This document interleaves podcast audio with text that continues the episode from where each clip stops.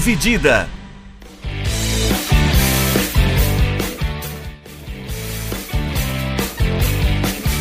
Olá, amigos do podcast Dividida, seja bem-vindo. Bom dia, boa tarde, boa noite para você que está ouvindo em qualquer horário.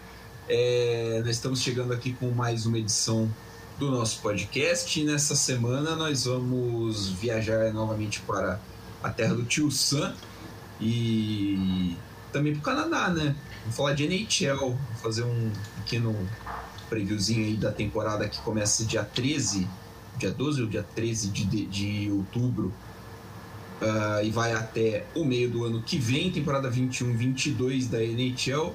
Dividindo a tela aqui comigo, Vinícius Bringel. E aí, Bringel? E aí, Milani, e Rodrigo, e aí, pessoal? E o Rodrigo Crivellaro. Como é que você tá, Rodrigo? Você se recuperou bem? Tá, saiu do hospital? Tá sentindo alguma coisa? Então, né? Não, eu, assim, eu acordei no dia seguinte com uma dorzinha aqui atrás da nuca, mas eu acho que não sei o que aconteceu. Recordações, né? É, foi uma pancada feia. Porra, mano. Nossa, eu, a hora que eu mandei, na hora que eu mandei pro, pro Vinícius o que aconteceu, foi zoeira demais, né? Porque, porra, eu tenho o mesmo nome do árbitro, exatamente o mesmo nome do árbitro que apanhou lá na Série B do Gaúcho. É o cara que quase morreu, ele tomou uma Cara, bica. Uma bicudaça no pescoço. uma bicudaça na, na nuca, né? Do. Acho que é o William o nome do jogador, né? Parece que tem, o rapaz parece que tem uma ficha corrida também bem volumosa com esse Sim, é, de- então, eu não sabia disso, senão não teria, senão não teria chegado perto. Mas eu bem tirei o colar cervical. Mas engraçado. Não tá de cadeira de roda. Eu juro por Deus, eu até mandei pra minha irmã de manhã. Eu falei, nossa, Marcela, estão me seguindo. Tem muita gente do nada começando a me seguir no Instagram. E, e meu perfil é bloqueado, né? Então, ainda bem, né? Então, Você imagina o que, que não ia ser. Imagina o William que chutou o cara, vem adicionar você. Ou foi mal, mano. Queria mal, fazer mano. isso. Foi mal, eu tava doidão. E, cara, e aí muita gente começou a me seguir. Eu comecei a receber notificação a cada dois minutos, gente tentando me seguir. Eu falei, porra, o que, que aconteceu? E aí nada, nada. Vazaram meus nudes, irmão. Já comecei tudo, falei, puta. Eu entrei no Instagram até vi, sabe naquele lugar que você vê as- os posts que você foi marcado? Aham. Comecei a olhar isso daí, falei, pô, será que me marcaram alguma coisa não era? Que não sei o quê. Aí do nada eu tava rolando. Eu tava no Face. Eu tava rolando. Aí apareceu a página da ESPN, árbitro Rodrigo Crivellaro. é, sai, é, da- tipo, toma alta né, do hospital em sei lá que cidade lá do Rio Grande do Sul, onde foi o jogo. Eu falei, porra, será que é isso? Aí fui olhar a notícia, mano, o maluco tem o mesmo nome que eu, é Rodrigo Crivellaro, sem tirar. A única diferença do meu nome com o dele é que o dele é Crivellaro com dois L's. É. O meu é Crivellaro com L só. Mas, porra, aí o brasileiro sendo burro do jeito que é, nem pra ver se o nome do cara tá certo, ou como o cara parece, porque eu não tenho nada a ver. Desceu solicitação pra me seguir no, no Instagram o dia inteiro, cara. Mano, o pior, eu fico pensando, o que, que esses caras queriam do C, mano? O que, que esses caras iam falar com você, mano? Não, não, tipo, era isso que eu ia falar. Qual, qual que é o intuito? brasileiro, né, mano? Por que, que você vai seguir? Por que, que você vai seguir o cara no Instagram, né, mano? Não faz sentido. Mano, Entendeu?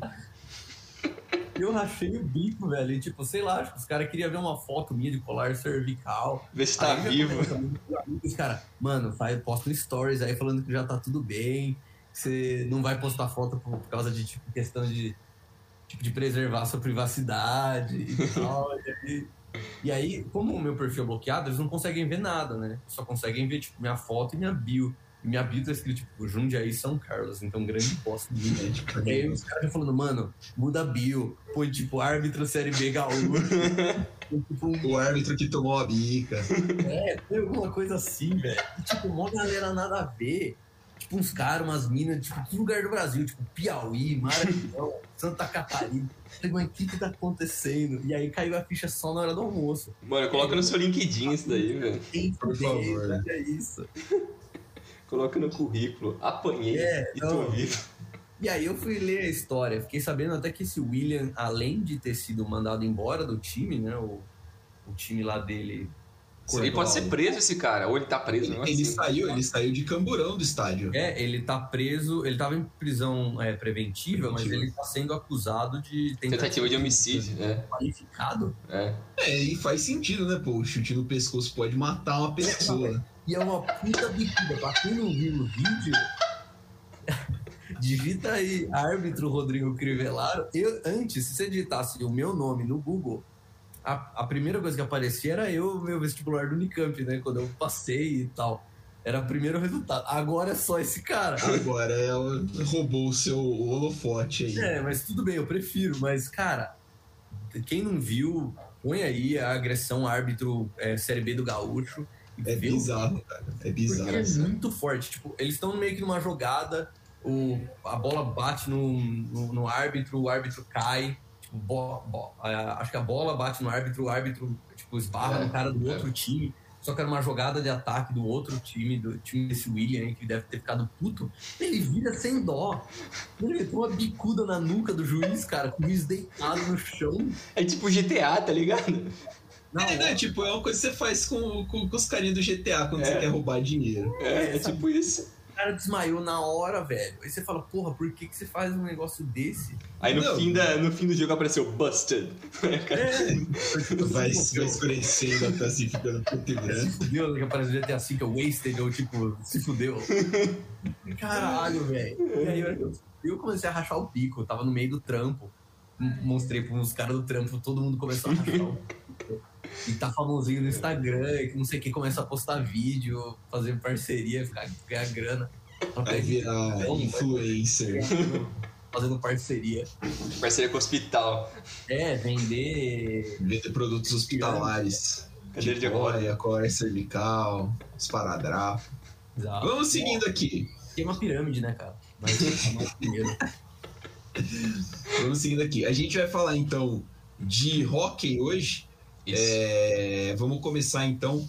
Quero que vocês contem pra mim aí ah, o que, que aconteceu aí com o Kokanami. Kokanami. Kokanami. Kokanami, é isso mesmo.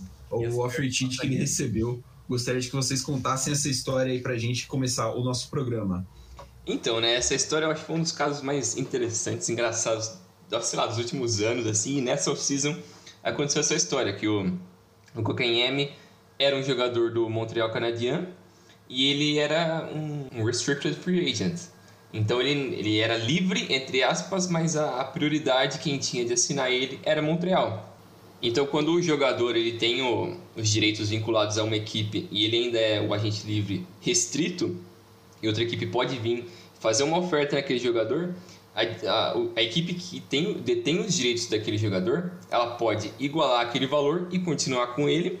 Se ela não quiser isso, o time que deu o offer sheet, ele rouba o jogador, entre aspas. E isso foi o que Carolina fez com o Kakanyemi, jogador, ex-jogador do Montreal agora. E o mais engraçado dessa história é os easter egg que tem envolvendo isso, porque alguns anos atrás Montreal fez a mesma coisa com o Sebastian Aho, que é o jogador do, do Hurricanes, né, Rodrigo?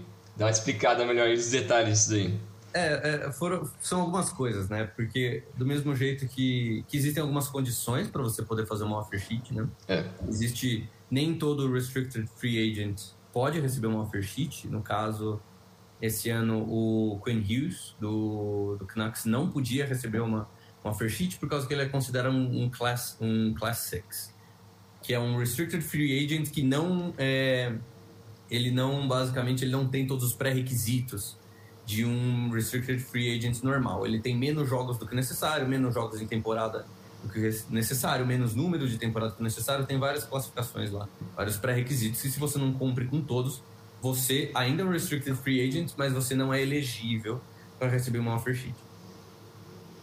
Agora, é, no caso do. Uh, existem outras coisas, por exemplo, como o Vinícius falou, eu sou um time, eu posso dar uma offer sheet. Coisas que precisam acontecer para uma offer sheet passar é, além de você fazer uma proposta para esse outro jogador, ele tem que aceitar. É. Não adianta, por exemplo, ah, eu quero ficar em Montreal. Não adianta o cara chegar com você com um salário, a gente vai te pagar tanto. E, tipo, não adianta você só fazer a oferta, você tem que fazer a oferta, o jogador tem que aceitar, e aí você tem uma semana como time detentor dos direitos desse jogador para decidir: eu vou é, dar um match, né? Eu vou igualar essa oferta e ficar com o jogador. Lembrando que a oferta tem que ser idêntica em questão de número de anos, é, valor total do contrato e bônus. É.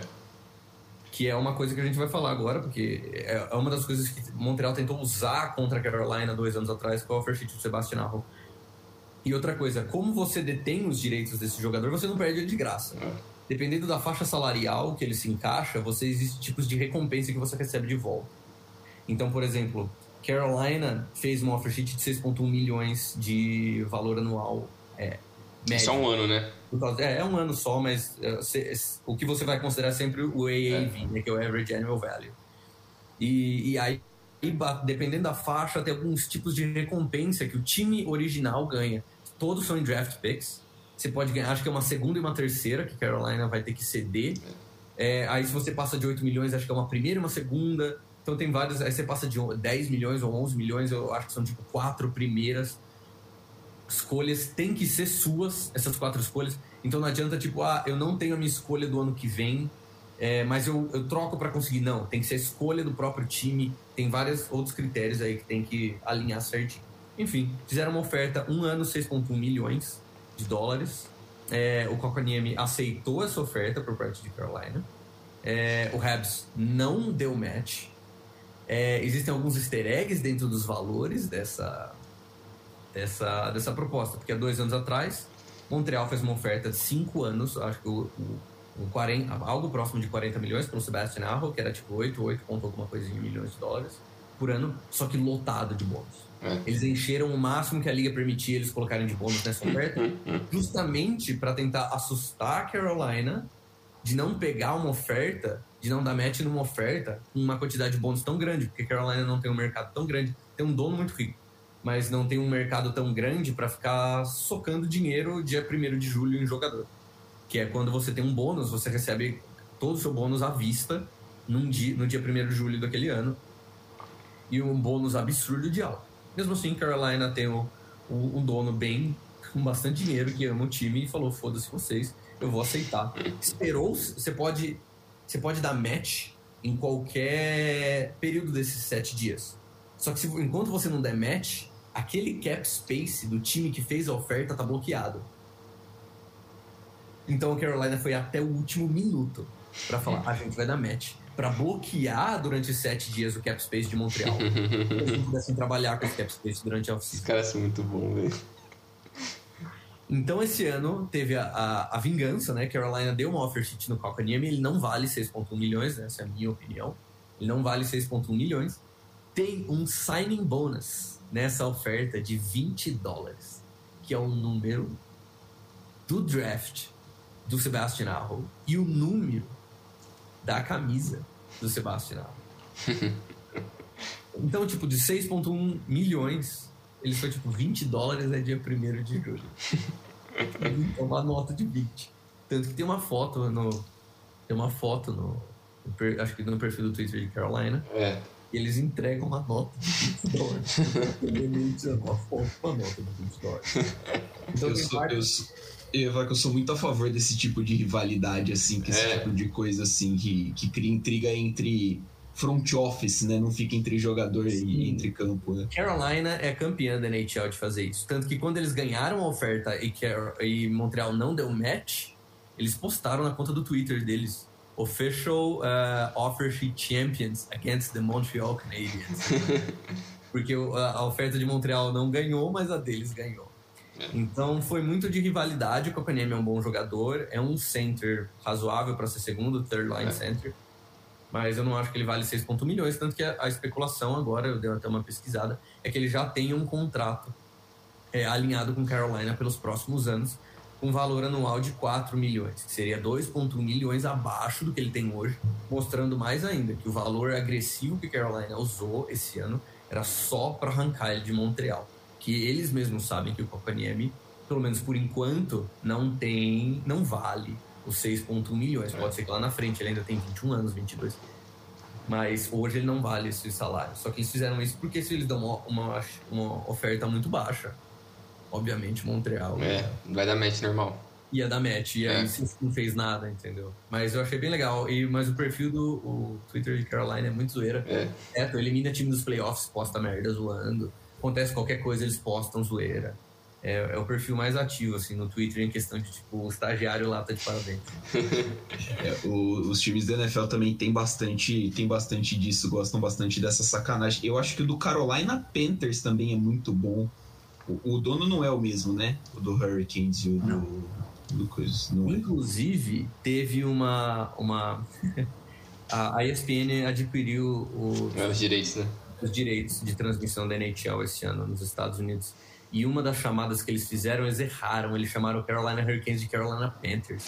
e aí, o Twitter do Carolina Panthers foi lá e mudou o logo deles pro Carolina Hurricanes e o Carolina Hurricanes mudou o logo dele pro Carolina Panthers. Só mudou o- o- as cores para ficarem negócio. E eles começaram a se chamar no Twitter.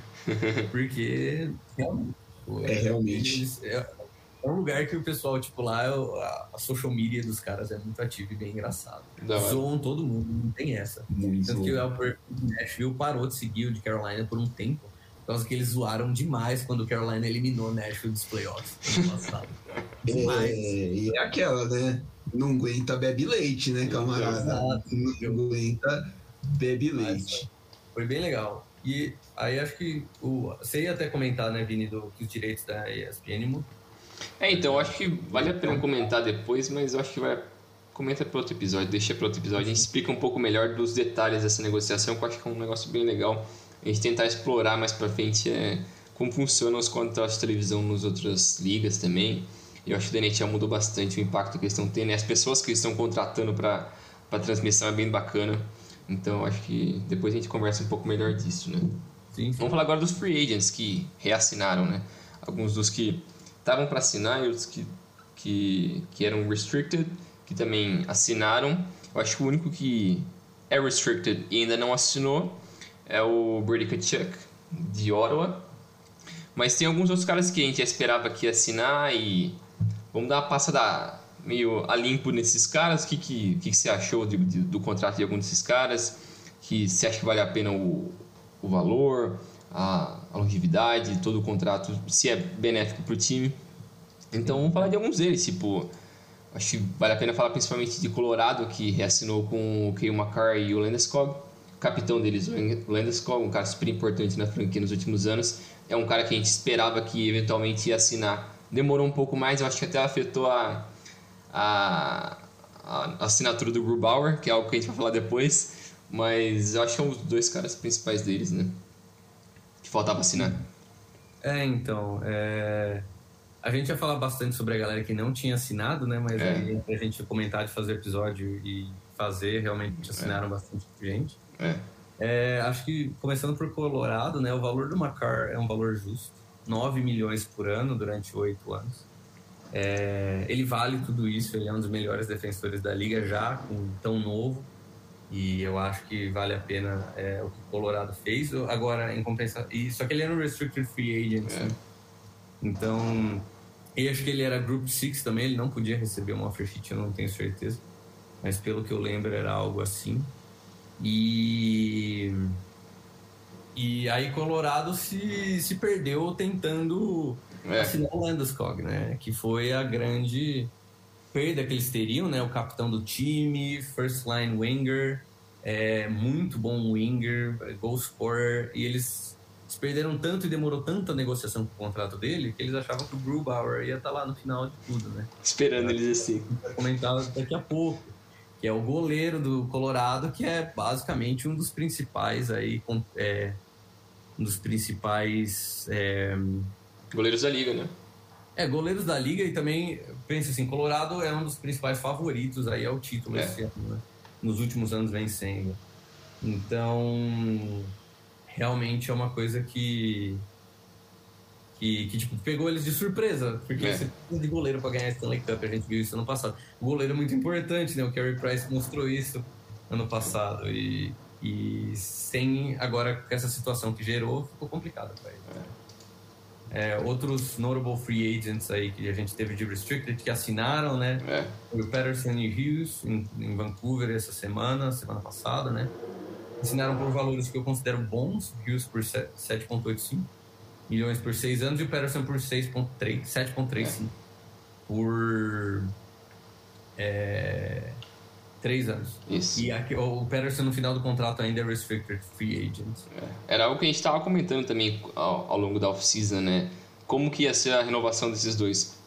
Eles são dois pilares do futuro de Vancouver e, e não dava para assinar os dois long term, porque eles ia, iam pedir, pedir muito dinheiro e, se não me engano, Vancouver tinha 16 milhões livre para assinar com os dois.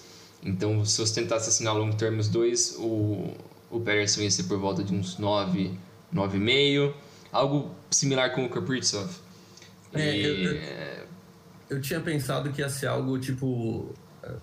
Não nos valores de Taves e Kane, Uhum. mas contratos gêmeos, assim. Mesmo termo. Se fosse long term. É, se fosse long term. Ah, você pode falar, pô, o Patterson vale mais que o Hughes porque ele é forward. Tudo bem. Mas eu acho que ser, tipo, tentar mesmo termo, valores não tão discrepantes. A gente não viu valores discrepantes, tanto que o Patterson só ganha mil milhões. Metade. Então isso é. É um, do, é um dos fatores aí, a moto, motona passando. Deu um oi a moto aqui. Esses Mas é isso. entendeu? É. Ah, mas que mais aí, né? Ah, outros free agents. Ah, o da linha eu acho que era esperado, mas fucking Buffalo tem que se ferrar, então é algo que a gente vai falar um pouco depois com o Buffalo Amazona. Buffalo é daquelas cidades que sempre quando aparece alguém novo eles não sabem o que fazer com ele. O time é um buraco negro. É, então, outros free agents. É, o Kaprizov, que é algo que também se arrastou um pouco mais, né? Um cara que era rookie no ano passado, jogou por Minnesota. Ele não era rookie, rookie de, de alto nível, porque ele já estava jogando na KHL faz alguns anos, né? Que é a Liga Russa. Só que foi o primeiro ano dele na NHL o ano passado. Ele já tem 26 anos, se não me engano, né? É, e já tava no- e só jogou uma temporada e eles estavam comentando que o cara tava pedindo por volta de 10 milhões, um negócio assim pra, pra renovar o primeiro ano dele. Era um negócio bem absurdo. um ano na NHL. Era, não, acho que era, ele queria 11, né? um Nossa. que retardado. Mas enfim, Bem, ele acabou reassinando, ele renovou é, e assinou por 9,5, não foi? acho que é 5 anos 9,5 ou 5 anos 9, alguma coisa. É. Mas o Kaprizov, um dos caras mais importantes, um dos melhores jogadores da liga, né? E também o Ovechkin, né? O Ovechkin que eu acho que ele assinou de novo justamente para acabar com o recorde do Gretzky. do Gretzky, né? De maiores, entendi. maior número de gols todos os tempos. Ele vai buscar isso, ele tem 36, 37 anos e assinou por 4 anos, não foi? 4 ou 5 anos? 5 anos. 5. 4 ou 5 anos, é, 9 milhões de alguma coisa também. É, É, ele machucou ontem, viu? é, eu vi. Mas é. A idade que ele tem, pode demorar mais pra se recuperar da lesão. Ido- idoso, né, cara? Idoso, É. idoso Mas ele é russo, né? mano. O russo não se. Ele é russo, mano. Não se aguenta, velho. Os caras são loucos. É, o, idoso russo vale por um. Acho que vale por um americano de idade média, né? Assim, É, então. Na Ele tá sossegado. verdade. Mas eu acho que ele tem, ele tem tudo pra buscar esse, esse recorde do, do Gretzky, né? Então falta esses, esse, último, esse último contrato dele, que vai ser por volta de 4 ou 5 anos. Se ele fizer uma média de uns 40 gols aí, em 3 anos ele já mata o recorde, não é? Acho que era. É, ele tá. É, não em. Se ele fizer uma média de 40 gols, acho que ainda não, mas aí, tipo, os últimos dois anos dele ele tem que fazer de 10, 12 gols. É, mas, enfim, Muito mais do que. do que atingível. Aham, é, pra ele eu acho que é super tranquilo. E é engraçado, porque é um, é um daqueles recordes que a gente sempre pensa nos esportes. Pô, ninguém nunca vai alcançar esse negócio. Porque os recordes do, do Gretzky são todos absurdos. É tudo fora da realidade. Parece que o cara tá jogando outra coisa. E esse recorde de Margot, de Margot Scorer, né? Que ele detém faz um tempão. E o Ovechkin parece que vai ser o único cara que poderia ameaçar esse, esse recorde. Tem tudo pra bater. Não sei se vai aparecer outro cara desse nível assim, esmagando números. É um absurdo. Algum É, outro humano que vai chegar perto disso. é, Esse cara. Tanto que ele vai chegar perto do número de gols do Gretzky, mas ele não vai chegar perto do número de assistências. Não, é escroto. é. É um dos recordes que o Gretzky tem, né? Recordes Mas. do Gretzky que são inalcançáveis, mas já É. nu- nunca vai existir ninguém na história que vai chegar perto, por causa que não é mais factível do jeito que o jogo funciona hoje. É. E o último cara que falta assinar assim, dos grandes free agents é o, é o Brady Kachuk, jogador do Ottawa.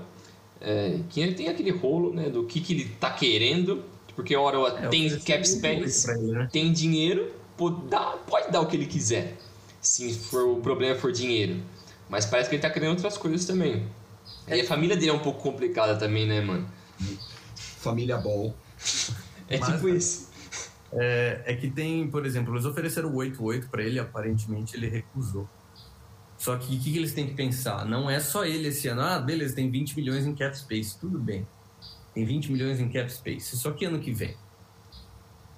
Sabe, se eles quiserem ser competidores, eles têm que atrair free agents. Eles têm mais molecada nos próximos anos que vão precisar de aumento. É. Também, molecada que tá saindo de contrato de entry level e vão precisar de é, e vão precisar de grana. Então é, é complicado essa situação que eles estão. Também não, não pode ser, ah, porque é o Brady vai ser tipo a estrela do time, que nem o Chabot está sendo. Tipo, não é por causa disso que eles podem chegar e, e dar qualquer grana para eles, entendeu? É. Mas eu acho que é curioso também, acho, não sei se dá pra você explicar um pouco mais é, sobre essa história da família dele, porque o pai dele também se envolveu um pouco na negociação e falou umas merda, o irmão dele também. É, mas aí eu não sei a que ponto a gente pode levar esse tipo de coisa a sério, né? É. Porque o, Não sei se é um pouco fala merda sempre, né? É. O Matt, o, o, o Matt Chuck fala merda o tempo inteiro, então é difícil também levar muito a sério. Mas, é, vamos ver como se desenrola. Ele vai assinar. Isso É, eu também acho que ele vai. Ele vai assinar. E só tem que ver por quanto e por quanto tempo. Ah, outros tipos de transações que acontecem são trocas, né? O Chicago foi bem ativo nessa, nessa intertemporada fazendo trocas. E aí eu queria que vocês falassem um pouquinho sobre isso, né? O Chicago que trouxe o Marc-André Fleury e o Seth Jones e compensou. Vocês acham que dá? Que dá para aparecer ali? É, eu, eu, eu tenho uma opinião diferente do Rodrigo, a gente já comentou um pouco disso. A troca do Seth Jones pra mim não faz o menor sentido e ainda mais a renovação que eles fizeram é um bagulho surreal, porque o valor que eles deram pro Seth Jones é um bagulho ridículo. Porque ele é um cara que tem muito nome já, tanto que ele é um dos nomes confirmados já pro roster das Olimpíadas, mas ele não tá no, no auge dele mais até alguns anos, ele tá decrescente e ele renovou, se não me engano, por 9.5, né? 9.25 ou 9.3, alguma coisa assim. um absurdo. Isso é um dos defensores mais bem pagos da liga. Então, é algo surreal. E o Flurry, que é um veterano, super vencedor, só que tá no último ano de contrato dele e eles mandaram ele para Chicago. Que foi até engraçada a história de como ele foi trocado, porque parece que ele não foi avisado, ele descobriu pelo Twitter, pela internet, negócio assim, que ele tinha sido trocado. Foi um puta de um rolo. Ele saiu de Sacanagem. Vegas, né? É, e é um cara que tem tudo uma história, ele. Ele, Ele é saiu de de. Vegas.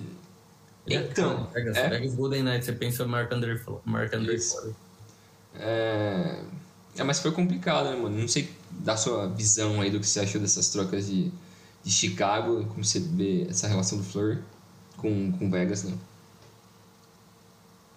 É que, por exemplo, a gente falou, a gente tá com opiniões diferentes, né? É, Contra o Seth Jones, eu, eu concordo com você. Não que ver a troca no. pri- Tudo bem, o, o Seth Jones é novo. Então, por mais que ele esteja há uns anos aí na queda, ele é novo. Tudo bem, ele não vale a extensão dele. Pra mim é isso. É. E aí eu queria deixar a extensão pra gente comentar com outras extensões que estão acontecendo também. Mas o, o do Flurry eu gostei, cara. É um ano. É, mas é uma bala também, né? Quanto é o cap do, do Eles Fleur? abrindo mão para ter o último Vez na winner. Que ele não seja o Flurry do ano passado. Porque tudo É. bem, a defesa de Vegas é muito boa e tal e tudo mais. É melhor do que eles tinham gol. Entendeu? É, isso é.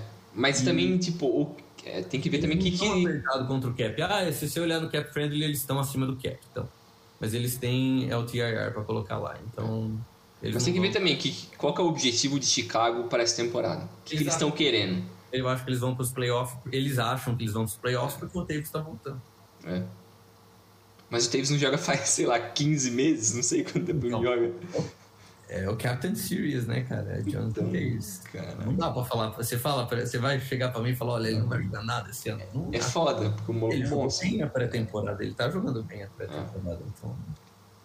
É, não dá pra saber exatamente pra onde esse time de Chicago vai. Porque, como você disse, tem o Taves, que é o cara que é o capitão, multivencedor lá, também tem o Patrick Kane, que é o fenômeno absurdo. Só que eles estão meio que na reta final de contrato deles, né? Reta final também de carreira deles. Então, eu acho que Chicago está tentando apostar demais que agora vai, sei lá, pelo menos uma last run com essa galera que vamos tentar fazer o negócio dar certo, queimar dinheiro aqui, porque não faz muito sentido, principalmente pelo lado do, do Seth Jones. Eu acho que eles poderiam tentar entrar no modo rebuild já, tentando visar um futuro. Pelo menos eu gostaria que eles focassem nisso, mas não vai acontecer. É mais ou menos o que eu acho que o Kings poderia ter feito. O Kings está num rebuild, mas eu acho que é um processo diferente de Chicago. É, é que Chicago falou, a gente vai para um rebuild. Aí esse ano eles resolveram que não é um rebuild. É um não é mais um rebuild. É, não é mais um rebuild, é um retool. A gente só vai trocar algumas peças aqui, o core é o mesmo, vamos que vamos. LA não, né? LA abraçou é. o rebuild, né? Rebuild. É... Eles têm uns contratos grandes que ninguém quer, mas... É. Porque tem o, Dur, o Durdowry, tem o, o Kopitar. Mas o Kopitar, pra mim, ele ainda é um puta center bom. É, ele ainda é foda. Não, foda-se, entendeu? Você ter ele lá. É. Ele não tá sendo peso pro time, entendeu? É. O, Cop, o Durdowry tá com 31, não é? 32, um negócio assim. Não. Ele novaço, e é um maluco que tem mais, sei lá, 6 anos, quase 11 milha. Bagulho absurdo. Então, vamos ver. Ó. Mas é um, é um desses times também que não, não sabe muito bem o que eles querem. É... O Drew Dowry tem mais. Ele tem mais 6 anos de contrato, 11 milha. O Cole Pitar tem mais 3. Tá preso nesses caras, tipo o que San José. Sim. É. Tá preso nesses caras, mas eu não acho ruim estar tá preso no, no Drew Dowry, sabe? Não, ele ainda não. Ele não é ruim, mas ele não vale o valor do contrato dele. Não. Isso não. Então. Isso eu concordo. Mas, é, mas esse contrato ele ganhou porque ele fez, né? Não é, o Kane, velho. O, o Kane vale os 10 milhões e meio, tudo bem, mas, é porque, mas ele não ganhou aquele contrato porque eles achavam que o Kane C continuaria sendo ele. Uhum. Eles ganharam aqueles contratos pelos três anéis, né? É. Mesma coisa. O Kings ganhou, é, o Dowry e ele ganhou esse contrato por causa dos dois anéis. É. Isso eu acho engraçado. Sempre quando o cara vence é muito novo, eles dão despejam um contrato absurdo, mesmo que eles sabem que vai envelhecer muito mal esse contrato. Mas é que é meio que um reward, né, cara? É, sim, sim. Você sim. Tentar, tentar pagar por, por perspectiva. Sim, é dar valor pro cara, por tudo que ele fez pela franquia, pela cidade e tal. É uma questão de respeito também, né? Continuando falando das trocas, Buffalo tá dispensando todo mundo, né? Tá mandando todo mundo para todo lado. O Bringel, você tinha falado que ia falar mal dos Sabres. Chegou a hora. Ah, mano, o Sabres é, é um meme eterno, né, velho? Eu acho que é igual. Começa que o time joga em Buffalo, né? É, exato. Começa é que... que... o time joga em Buffalo. É aquele negócio, a gente nunca consegue fazer algo da NHL sem falar de Buffalo. A gente nunca consegue fazer algo da NBA sem falar do Russell Westbrook. É o, é o meme eterno, porque essas duas desgraças não tem fim. Quando a gente for falar de NBA... o Russell Westbrook tem na carreira uma média de um triple-double, né? Não, a gente for falar de NBA, eu vou falar mal do Russell Westbrook. Mas o, o Sabres está dispensando todo mundo. Eles nessa, nessa off-season trocaram o, o Sam Reinhardt e o Ristolainen. E eles também estão tentando já faz um tempo trocar o. Michael. O Jack Eichel é o principal jogador deles, é o franchise player. Ele tem mais um, ele tem um contrato, se não me engano, 6 anos, 10 e pouco, um negócio assim, um contrato absurdo, só que ele tem uma lesão no pescoço. E já tem um tempo já que ele está tentando ver com os Sabres de como resolver essa lesão. Os Sabres não quer ir para cirurgia, porque é uma cirurgia que nunca foi feita por um jogador na história da NHL para consertar esse problema no pescoço dele, na coluna, não sei o que é exatamente. É, e, os, e, o Jack Eichel, com os médicos particulares dele, quer ir para cirurgia. Só que na NHL, quem decide isso é o clube. É quem detém os direitos do jogador. Então, mesmo se o cara tiver fudido, o, se o time não deixar, o cara não pode fazer nada. Ele tem que ficar lá mutilado. É, então é complicado. É, porque... é meio absurdo isso, né? Sim. mas é complicado. Você não pode deixar qualquer jogador ir para qualquer lugar fazer o que quer também. Ele vai fazer merda. Imagina o quanto de cara ia querer uns tratamentos alternativos. Tem, maluco tem tudo. Na NHL tudo bem, tem menos, mas imagina na NBA, imagina na NFL. Esses caras alienados, mano. De tratamento merda, cara. Imagina o Kyrie Irving, né, mano? Não, é, faz, faz sentido. É, esses, é, mano, olha é, a mentalidade é, é caras. absurdo, mas é que a situação é muito absurda, né? É. Tipo, É, Por causa desses caras que na, N- na, na NHL, a união dos jogadores que a NHLPA aceitou que quem manda na parte médica é o clube. Ele pode ir na consulta que ele quiser, fazer o exame que ele quiser, ver o especialista que ele quiser. Se for cirurgia e tratamento, quem decide é o clube. Então, eu acho que tá certo, porque, como eu disse, pra evitar que esses caras muito alienados, esses caras que é, acreditam em teorias da conspiração, esses caras vão fazer uma merda gigante e vai foder o jogador que é importante pro clube, que o clube tá pagando um salário alto pro cara resolver e o cara tá fazendo um monte de besteira com o corpo dele. Mas essa história do Eichel também é um rolo maluco, que dá pra fazer um episódio também só falando disso. Porque como tá nessa treta com o que fazer na cirurgia, e tem times interessados nele, só que até então os times não sabiam qual era o nível de gravidade da, da lesão dele. Porque imagina, você troca pelo cara, paga um valor altíssimo. Aí o cara vem bichado você não consegue lidar com a, com a, com a lesão dele. Putz, aí não, não compensava. Mas parece que eles estão começando, os times estão começando a ter mais acesso ao, meio que entre aspas, o boletim médico do, do Jack Eichel para saber o que, que pode fazer caso eles, eles troquem por ele, né? É, porque é uma das condições, né? A gente quer o Icon, mas antes eu quero saber se como é que tá a situação física dele, né? Você não vai gastar assets pra trocar tudo bem. Icon, puta jogador, o caralho é quatro. O cara é first line center, tipo, top centers da liga, assim, não É. mais, obviamente, porque tá sem jogar e tal, não sei o quê. Mas um dos top centers da liga. Vale muita coisa, vale, vale first round draft picks, vale prospectos blue chip, né, que são os prospectos altos. Mas não. É difícil ser. Você não vai apostar num cara e gastar todo muito de recurso para adquirir um cara que você não sabe o que vai acontecer com ele na vida, entendeu? É, é complicado. É, a parte difícil é essa, né? O esporte de alto rendimento tem desses, desses problemas. É, Rodrigo, você quer falar alguma coisinha do, do Oliver Ekman Larson chegando em Vancouver? Ah, Não. é Não. foda, né, mano? Ano 7,2 milhões. Tá velho, né? Se ele tiver boas temporadas, eu torço para que tenha. Obviamente, eu acho ele um excelente defensor, já foi, né? Antes de assinar o contrato. Os últimos dois anos, você pode botar a culpa um pouco em Arizona, né? Que também é meio búfalo da vida. É. Mas, mesma coisa, os números do Dalin, do Dalin em Buffalo esse ano foi uma bosta, mas aí, pô, você não vai culpar o cara. Mas eu acho que é pesado, cara. Eu gostei mais deles terem trazido o Conor Garland junto com o Oliver É. Ekman do que pelo IEL mesmo. Só que ele veio como restricted, não foi? É, ele veio como restricted, mas, mano, ele vale os 5 milha que assinaram com ele, com É. certeza. Agora, por causa que ele é novo, 4 anos, entendeu? Agora, o Oliver Ekman Larson, 6 anos. Pô, ele tem o mesmo contrato do Hughes, mas 6 anos. Os dois, a partir de hoje, são 6 anos. É. Ele ganha 7.26, o Hughes ganha 7.85. Pouca diferença, né? Só que o Hughes é mais jogador hoje, porque eles são o mesmo estilo de defensor. Os dois jogam É. lefty, né? Os dois jogam do lado esquerdo. Os dois são puck moving defensemen. Os dois são power play defensemen, não são PK. E eles têm, eles têm fraquezas defensivas, os dois. Eles, eles são mais aquele cara que É, só que o Rios é novo, então tem potencial pra mudar. Pra consertar. O, o Ekman Larson já teve, ele, ele já foi um dos melhores defensores da liga, tipo, por muito, assim. Não o melhor, mas um dos melhores. Tava lá em cima, tipo, tava na lista de todo mundo, porra, o cara lá em cima. Ele virou Tipo capitão. o Clarkson. De graça, né? Não virou de graça. Agora, o problema são 6 anos, 7.2. Se esse contratinho tivesse mais 2, 3 anos, ok. Ok, ele vale isso. É, Eu acho que ele consegue ter boas temporadas em Vancouver. Ele gostava de. Ele queria ter ido para Vancouver já faz tempo. Então, eu acho que isso é motivação. Ele, ele tá numa. Ele gosta de Vancouver, né? Vancouver é uma cidade muito boa para jogadores suecos. Então sempre tem essa tradição de jogadores suecos, sempre tem nova geração de suecos para lá. Tradicionalmente, muitos jogadores suecos gostam de ir lá.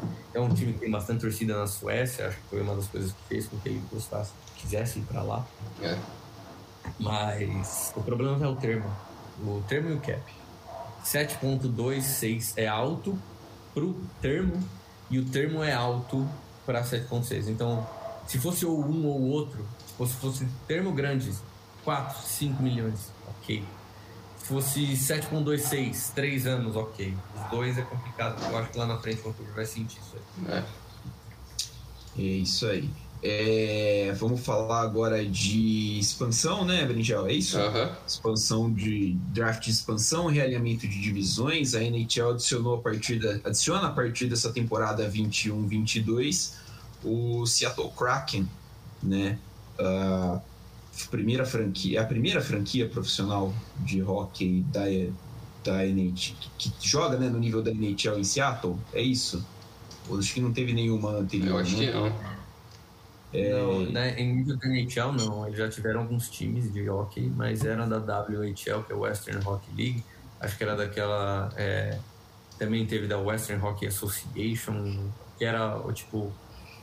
Era de onde Vancouver era antes de juntar, porque o Vancouver não existia previamente antes da da NHL, é, antes de ser juntado à NHL, existia uma conferência de hockey. Mesma coisa com o Edmonton Oilers. Então Ligas, eram- ligas meio paralelas, né? outras ligas antes É. de se juntar à NHL.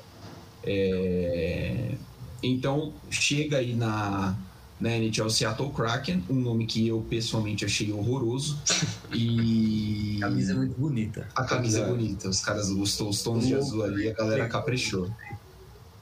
E aí queria saber de vocês, a, a liga conseguiu, ah, agora tem 32 times, né, na NHL, ah, chega também o mesmo número da NFL, que também tem 32, Ah, e são duas conferências divididas em leste e oeste, e dentro dessas conferências a gente já tem duas divisões de oito times cada.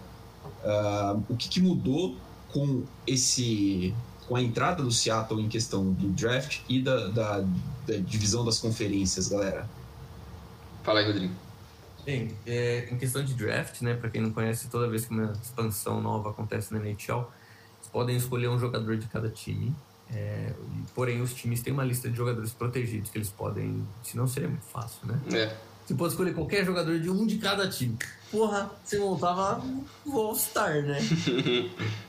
Mas. Pega o roster do All-Star e tá resolvido. Não, aí era fácil demais, né? Já que Vegas quase fez isso sem querer. É.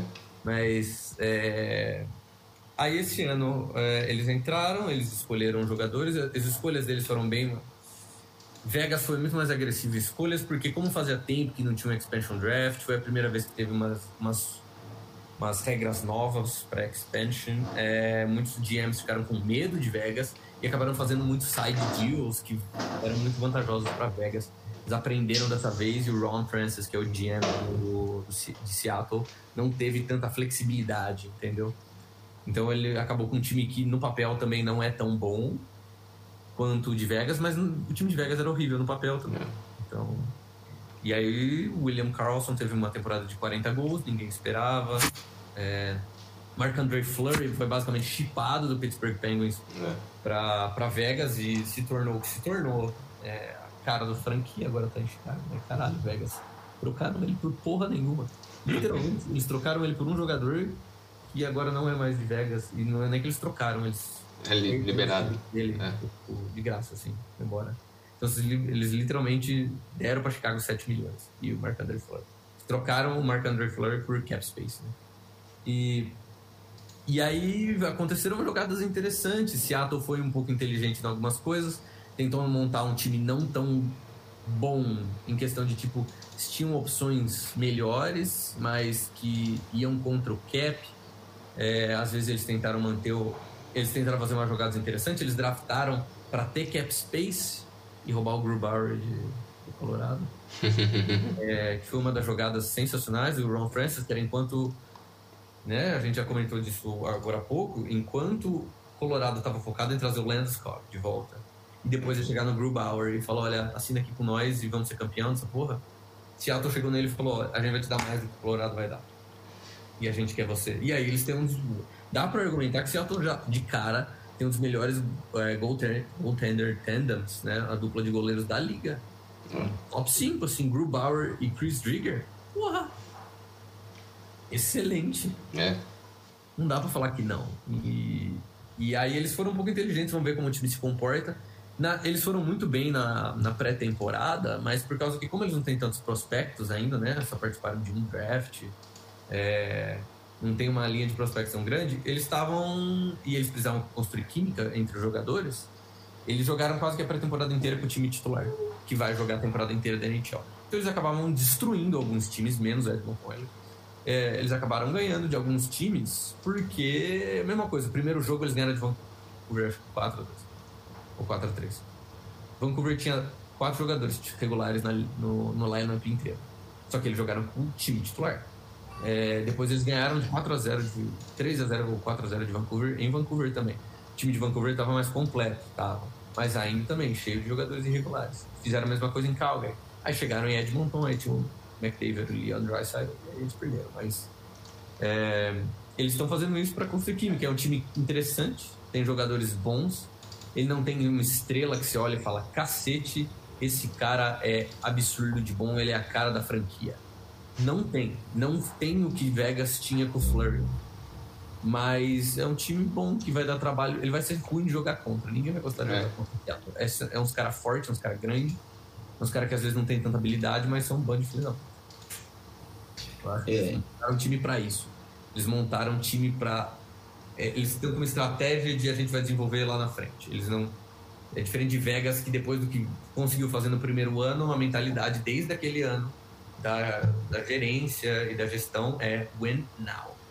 Eles já trocaram quase que tudo first round draft picks dele, trocaram os prospectos principais, trocaram agora o, o Cody Glass, trocaram o Nick Suzuki, que está em Montreal, agora estão com o Peyton Krebs, provavelmente não vão tocar o Peyton Krebs, mas trocaram tanto os- as picks quanto os jogadores que eles draftaram. E aí em Seattle eles vão com uma abordagem completamente diferente. É até curioso você ver né, dois times que entraram na liga há pouco tempo, né? O, o Las Vegas ah, entrou em 2017, a primeira temporada deles foi em 2017 e já chegou na final. E agora o Seattle entrando agora, ah, tendo abordagens bem diferentes. Por causa da Covid, ah, eles deram uma remanejada né, na temporada passada entre as, É. entre as divisões, né? Ficou uma divisão só com o Canadá e aí depois eles dividiram os Estados Unidos em três, né? Para ficar quatro Sim. quatro divisões e assim define os playoffs. Para 2021 eles voltaram com a Conferência Leste e a Conferência Oeste, com as divisões da, ah, na Conferência Leste Atlântico e Metropolitan, e na Conferência Oeste a Central e a Pacific. Ah, vocês têm algum palpite aí do que, que pode dar nessa. de, de quem que é favoritaço assim para para chegar na campeão de divisão assim já agora de cara? Você acha que a briga é muito boa? Eu queria fazer um comentário, só que a Arizona se fudeu, né?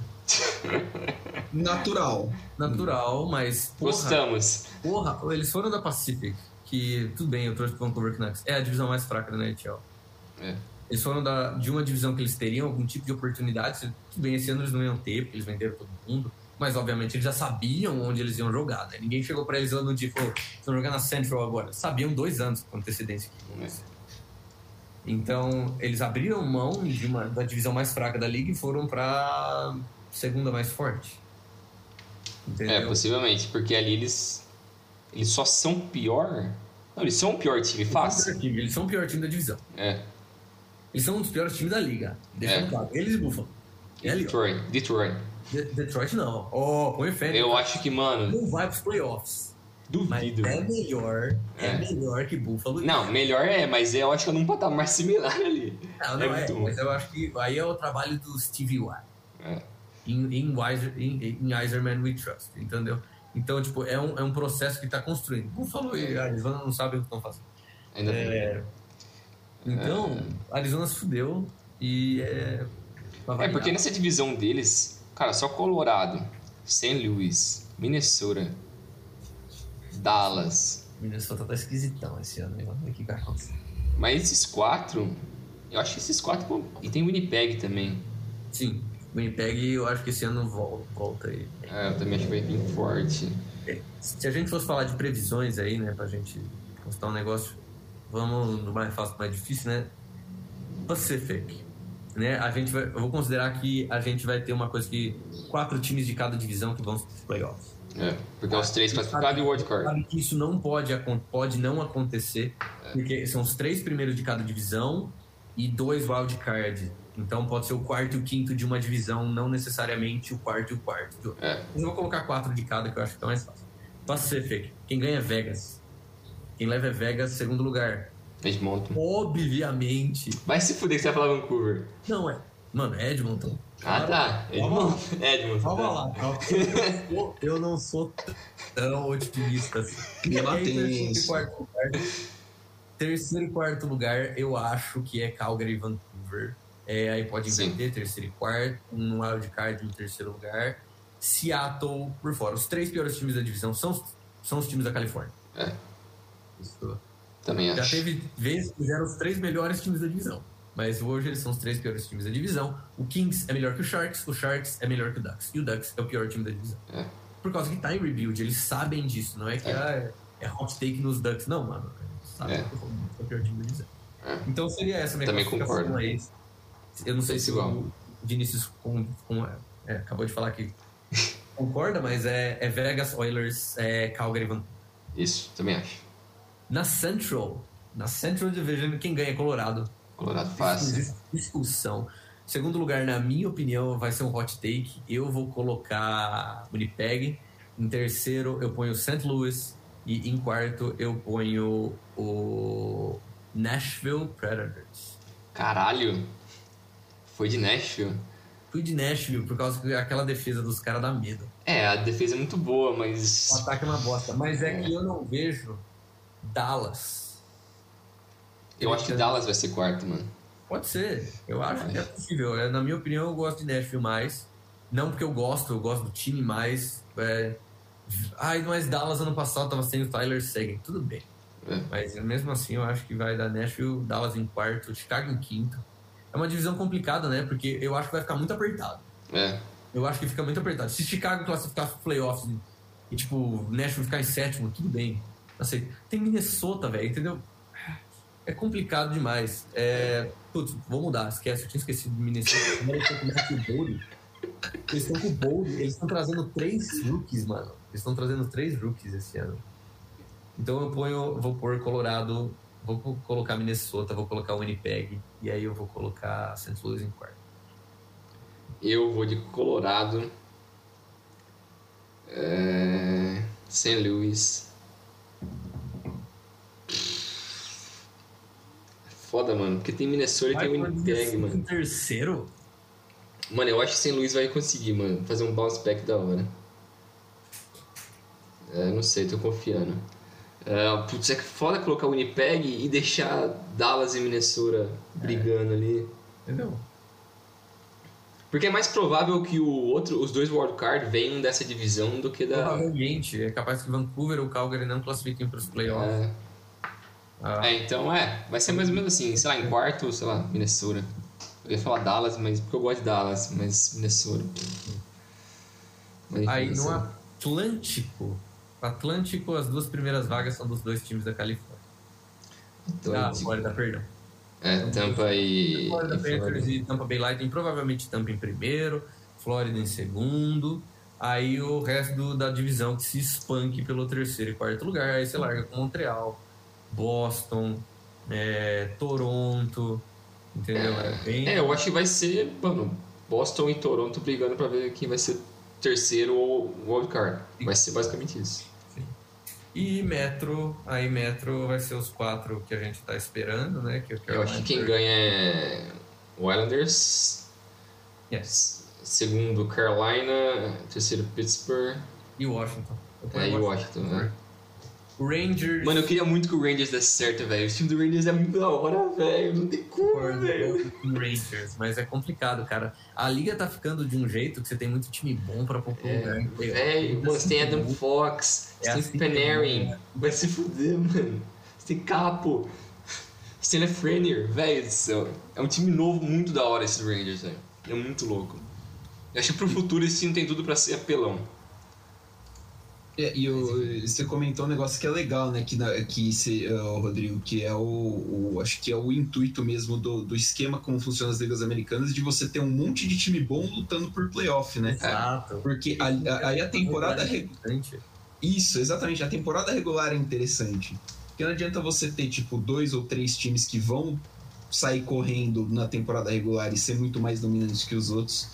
E você ter, ficar batendo em um monte de time bosta e depois esse monte de time bosta ainda vai apanhar nos playoffs, você acaba perdendo um pouquinho de interesse. Eu acho que do que a gente falou aqui, a única divisão que a gente pode cravar quem vai para os playoffs dos quatro é Atlântico. E mesmo assim, se Montreal se classificar no lugar de Boston ou de Toronto, eu não ficaria extremamente surpreso. É complicado, as divisões estão muito. Tá, muito acirrado. É. E tá muito bom. Tirando os dois primeiros de cada divisão. Tirando o Pacífico, que, que é o mais merda. É, então, e mesmo no Pacífico tem treta, por causa que a treta do Pacífico não é entre eles. Tudo bem, o Kraken pode pegar o lugar de Vancouver, é. pode pegar o lugar de Calgary, mas o problema do, de, o problema do Pacífico é não perder vaga em playoff é. para Central. Entendeu? Então, mesmo assim, gera esse, essa preocupação. E aí que fica legal. Essa é a primeira vez que a gente vai ter 32 times. Pela primeira vez na história da NHL, metade da liga vai para os playoffs só metade da liga, né? Porque toda a história da NHL sempre mais da metade. Mais da metade. Tinha uma época que a NHL tinha 21 times e 16 iam pros playoffs. É, é meio absurdo, né? Tipo, é, era só tipo. Eu já, eu já, sou contra, eu já sou eu já não gosto quando a NBA tem 30 times e eles mandam 16, né? Eu acho, eu acho errado isso, ainda mais com aquela palhaçada daquele play-in. A NFL tá expandindo os playoffs temporada passada também, apesar de ter gostado da ideia, mas eu acho foda você mandar. Pra Covid, serviu pra Covid. É. Mas eu acho que é foda você mandar mais da metade da liga pro playoff. Eu acho injusto, mano, porque a ideia da temporada regular é justamente você se matar para ver quem são os melhores e colocar só os melhores entre si. Exato. E a, e a MLB faz isso muito bem, porque são 30 times e só 10 no playoff. Então é, é um terço ali que são os melhores dos melhores. Então você consegue ficar naquela maratona absurda ali de de 162 jogos, você se matando, e justamente quem é o mais regular, consegue ser o mais consistente, ter os melhores jogadores, fica naquele, naquele grupo e vai para os playoffs para lutar contra os melhores. Eu gostava do que o Marcel fazia também, 12 de 32. Agora são Sim. 14, né? São 14. É, eles descobriram que um jogo a mais, dá, dois jogos a mais dá dinheiro. Dá dinheiro pra caramba, né, cara? Então, por isso que eles foram para 14. Eu acho que a NHL tá num estado que tá ok. 16 de 32 é um número bom, porque a gente já tá acostumado com o formato de playoff que é. Tipo, eu não gosto do formato que muitos sugerem que é o 1 versus 8. É, é um pouco complicado ainda por causa de travel. É. Aí você tem um Vancouver-Dallas. Que bosta. Se bem que é. Vancouver não ia ser primeiro, nem Dallas oitavo, nem na situação atual. ah, mas assim, é, é, se pensa, você precisa pensar em todos os cenários, né? Você precisa pensar que é. Chicago tá na Conferência Oeste. Entendeu? Então imagina, por exemplo, você tem Chicago Detroit. Super perto. É, Aí você tem Dallas, Vancouver. Ah, vai Chicago, ser... Los Angeles. É. Entendeu? Chicago, Los Angeles. É longe pra caralho, velho. O outro, é, ó... Minnesota, Winnipeg, que é assim. Aí o ganhador de Minnesota, Winnipeg, pega os, os jogadores tudo fodido de Chicago, Los Angeles. Aí é foda, é né? Uma, é uma vantagem, realmente.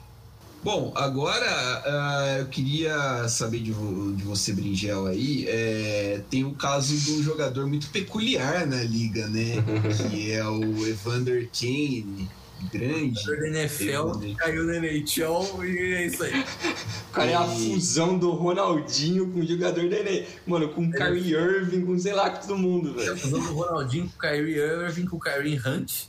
Né? E assim, é, é, nessa fusão, a única coisa que ele, é, ele aproveitou o talento dos caras também para jogar ou, ou tá, tá faltando? Ele é bom, ele é bom jogador, ele é bom jogador. É bom, é bom. Não é um Ronaldinho Gaúcho. 7 milha por ano, ele valia, valia, valia. É.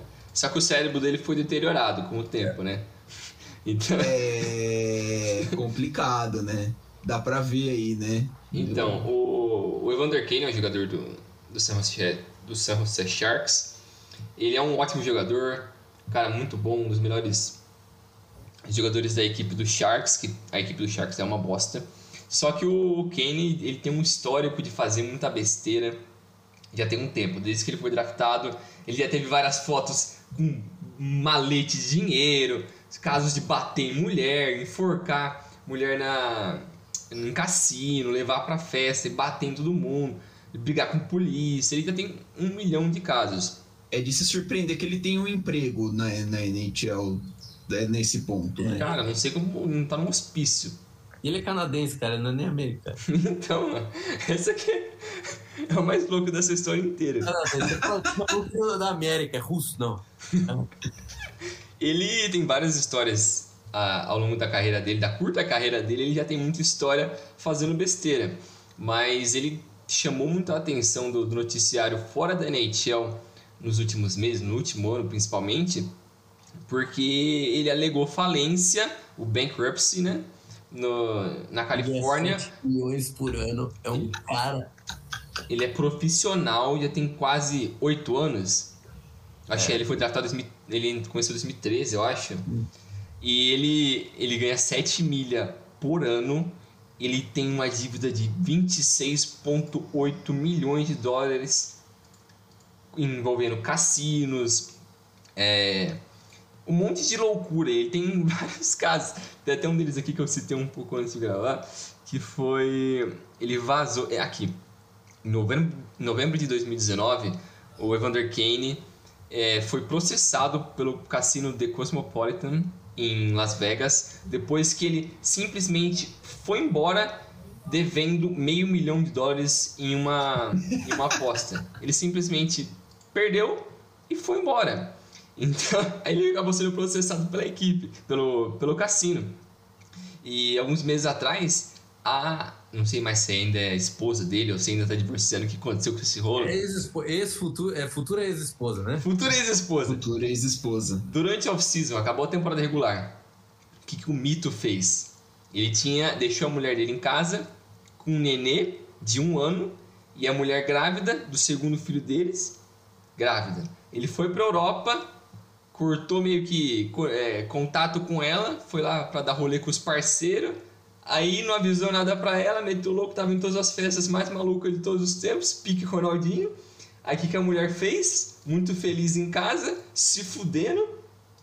Ela foi lá e contou no Instagram, começou a soltar todas as merdas possíveis do Evander Kane, que ele, é, ele entregava jogos, é, que ele apostava nos próprios jogos dele, que ele, ele fazia todo, todo o envolvimento dele com, com apostas, que ele já tem um problema com apostas que esses negócios do cassino, ela começou a soltar tudo no ventilador. Contou tudo no Instagram e tal. E foda-se, o cara lá, ah, puta que pariu, começou a escutar isso daí. E tá ele correta, negou tudo. é. Certíssimo. Ele tem uns 4 anos a 7 milhões de dólares per. E ele voltou agora pra casa e eu. E é isso daí, ele está divorciando dessa mulher. E, e parece. Não, e antes disso, antes ela soltar essa treta no Instagram, Parece que o banco tinha ido na casa dela para despejar ela, não foi algo assim? E ele lá na Europa gastando grana, os, os caras do banco chegaram pra penhorar as porra da casa dela e ela lá, sem saber nada. Se fudeu. É... Aí agora, ele tá sendo processado por ela, É. por agressão doméstica, porque ele bateu nela, estuprou ela. É, acusações, mas obviamente. Ele já tinha sido processado outras vezes por outras ex-namoradas. Se me engano, ele forçou o aborto de uma outra ex-namorada dele. Algo assim, uns dois, três anos atrás. É... É o amor. Então é um cara muito, muito incrível, né? O Vander Kane é um mito. É um cara que realmente precisa de um acompanhamento psiquiátrico Urgente. urgente, assim. E eu tava até vendo essa semana algum, alguns insiders da, do Sharks contando que nunca viram caras do elenco do Sharks tão felizes atualmente nessa pré-temporada como, como eles estão agora. Porque o ambiente melhorou 200 mil vezes por cento porque não tem o Kane lá. Ninguém queria mais o cara lá, então tá todo mundo feliz, um alto astral, levando o filho pro rolê, todo mundo brincando um com o outro ali, alto astral. o time jogar bem. Então, Né? o que é difícil, porque esse time é ruim. Não, talento tem. Se você for olhar no papel, o time dos caras é bom. Só que por histórico não tá sendo. É. A gente fala que é ruim. Mas se os caras revitalizar e voltarem a ser o quem eles já foram, É. esse time é sensacional. É, mas, enfim, o Kane é um cara, um caso a, a se acompanhar, o que, que vai acontecer com ele. Se ele vai voltar a jogar na NHL ainda, é o que eu acho muito improvável depois de toda essa treta aí. Se ele não for preso para sempre, ou pelo menos por uns 10 anos, é, eu vou ficar muito surpreso. É, que caso assim, né? é, Se concretizando o que foi o que foi acusado, né? É, são acusações bem sérias e bem pesadas. Isso. É, falando, a gente falei que ele precisa de acompanhamento, acompanhamento psiquiátrico. Uh, conta pra gente um pouquinho do caso do Carey Price, né? Uh, no último episódio que a gente falou de NHL, ele foi muito elogiado por vocês, né? Um, um jogador do Montreal. E ele foi uh, para Players Assistance, né? Como é que funciona isso daí? O que, que é isso daí? É, é um. É basicamente o Players Assistance Program. Ele ajuda jogadores que estejam passando por problemas psicológicos, psiquiátricos e de abuso de substâncias, né? Que não deixa de ser psicológico, psiquiátrico também, mas aí envolve uma parte é, também de parte de toxinas, né? É. Tem jogadores que já passaram por esse programa e, e ele é feito para ajudar e dar um apoio para os jogadores com, passando por dificuldades, obviamente não financeiras. Podem ter sido causadas por coisas financeiras, sim. No caso do Carey Price, obviamente não é. Uhum. É, ele é o goleiro mais bem pago da liga, um dos jogadores mais bem pagos da liga. E ele, diferente do, do Kane, né? Ele tem uma responsabilidade com a família. sempre a esposa dele sempre fala de quão bom ele é. Todo mundo sempre fala de como ele é uma boa pessoa. Tá sempre com as filhas e tudo mais. Tá? É... Mas é que aparentemente ele está lidando com alguns problemas é, psiquiátricos, psicológicos, enfim e solicitou para entrar no programa e a liga obviamente tem que colocar ele. Se o jogador solicita que quer entrar no programa, é um acordo da NHLPA, né, que é a união dos jogadores com a NHL, eles, eles podem entrar a hora que eles quiserem. O cap deles some, né, dos, dos livros do Montreal até ele voltar. É. Né, porque é como se fosse um long-term injury reserve. É. Mas ele vai se cuidar. E é isso que é importante. A torcida de Montreal tá super apoiando esse movimento. Todo mundo gosta do Carey Price. Sabem que eles só chegaram ano passado.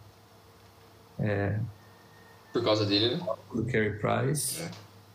E... E é isso, entendeu? É meio complicado essa situação, assim, porque, como você disse, a gente não sabe exatamente o que que tá causando, o que tá acontecendo na vida dele, na vida particular dele. Tanto que ele não tem redes sociais. Quem tem rede social é a esposa dele, que ela, sempre quando acontece uma coisa na é, vida ele dele. Tem ele, ele tem até um Instagram, mas ele posta, tipo, vários nada lá. É, então, mas é quem é ativo da vida pessoal dele é a esposa dele. Ela que conta pra todo mundo o que tá acontecendo com ele e tal. Mas é um negócio a, a se acompanhar também, porque é um dos maiores jogadores da liga, um cara super importante, muito querido pela liga inteira, não só pelos, pelos torcedores de Montreal. É um cara incrível, ele sofreu demais de ficar enterrado em Montreal, nos times horríveis de Montreal. Apesar de ser muito bom goleiro, é um cara muito clutch. Mas é se acompanhar que tudo melhore para ele, que dê tudo certo nesse, nesse tratamento dele.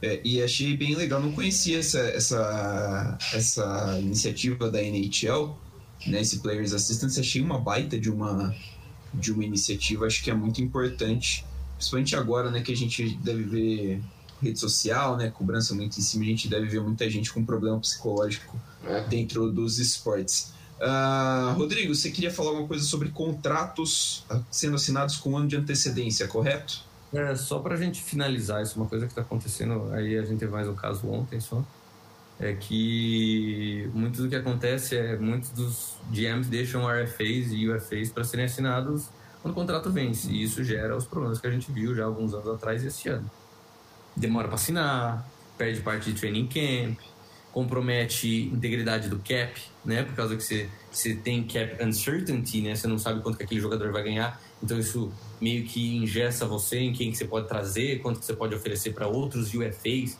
e assim vai. E alguns GMs eles estão já assinando contratos com antecedência. Chicago fez isso com o Seth Jones? Fez. É cagada? É, eu não gostei do valor. Eu achei demais. Ele ganha mais que o Adam Fox, que ganhou a porra do Norris. Ele ganha mais que o Kel que é muito mais defensor que ele. Mas enfim. A gente viu isso com o Braden Point esse ano, que ainda tem mais um ano de contrato. Já assinou contrato de oito anos de extensão depois desse ano. Então, sensacional o valor, vale muito a pena. A gente viu ontem também com o Sasha Barkov, né? Com o Alexander Barkov em em Flórida também assinou 80 milhões, 10, 80 milhões 8 anos. Tem um contrato de 10 milhões por ano, vale completamente a pena. O cara é um, um monstro, um monstro e é um dos melhores centers da liga, top 5, top 6 ali. E, e isso garante que você tenha a estrutura de cap já definida para os próximos anos. E planejamento é tudo nessa liga, principalmente numa era que o cap não está subindo. É. Então é muito importante. Porque antes você sempre ganhava um milhãozinho, dois ali, né? Agora esse ano você não tá ganhando mais nada. Talvez o cap suba ano que vem para um milhão. Tipo, suba mais um milhão, de 81,5 para 82,5, mas não resolve o problema. E aí você não passa pelos apertos que muitos times estavam passando com os RFAs. Por exemplo, o Brady Chuck, Brady Chuck basicamente perdeu o training camp inteiro. E você já garante, ou por exemplo, no caso do Barkov, que não ia ser RFA, que ia ser UFA, né?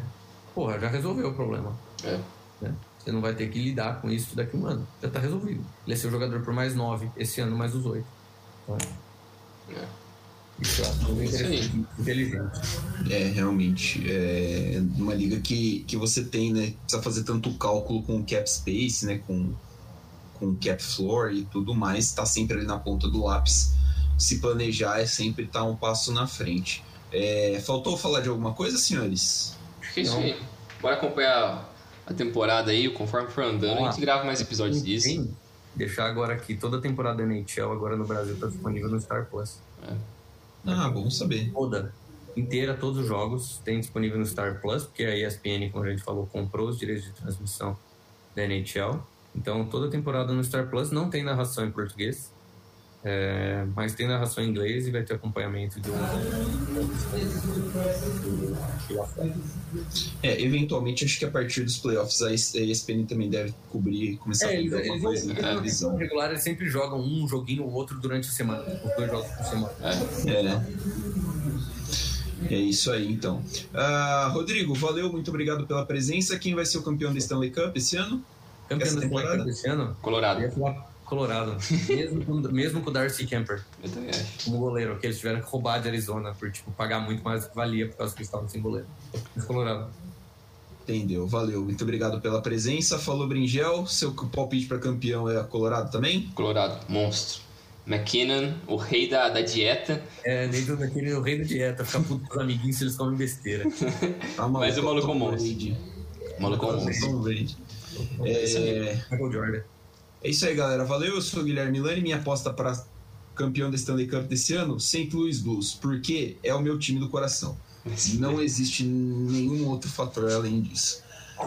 Valeu, galera. Semana que vem tem mais. Fiquem ligados, acompanhando nossas redes sociais, arroba Dividida Podcast, Facebook, Instagram e Twitter. Não temos LinkedIn nem MySpace. O Orkut já faleceu. Esse ano, ano.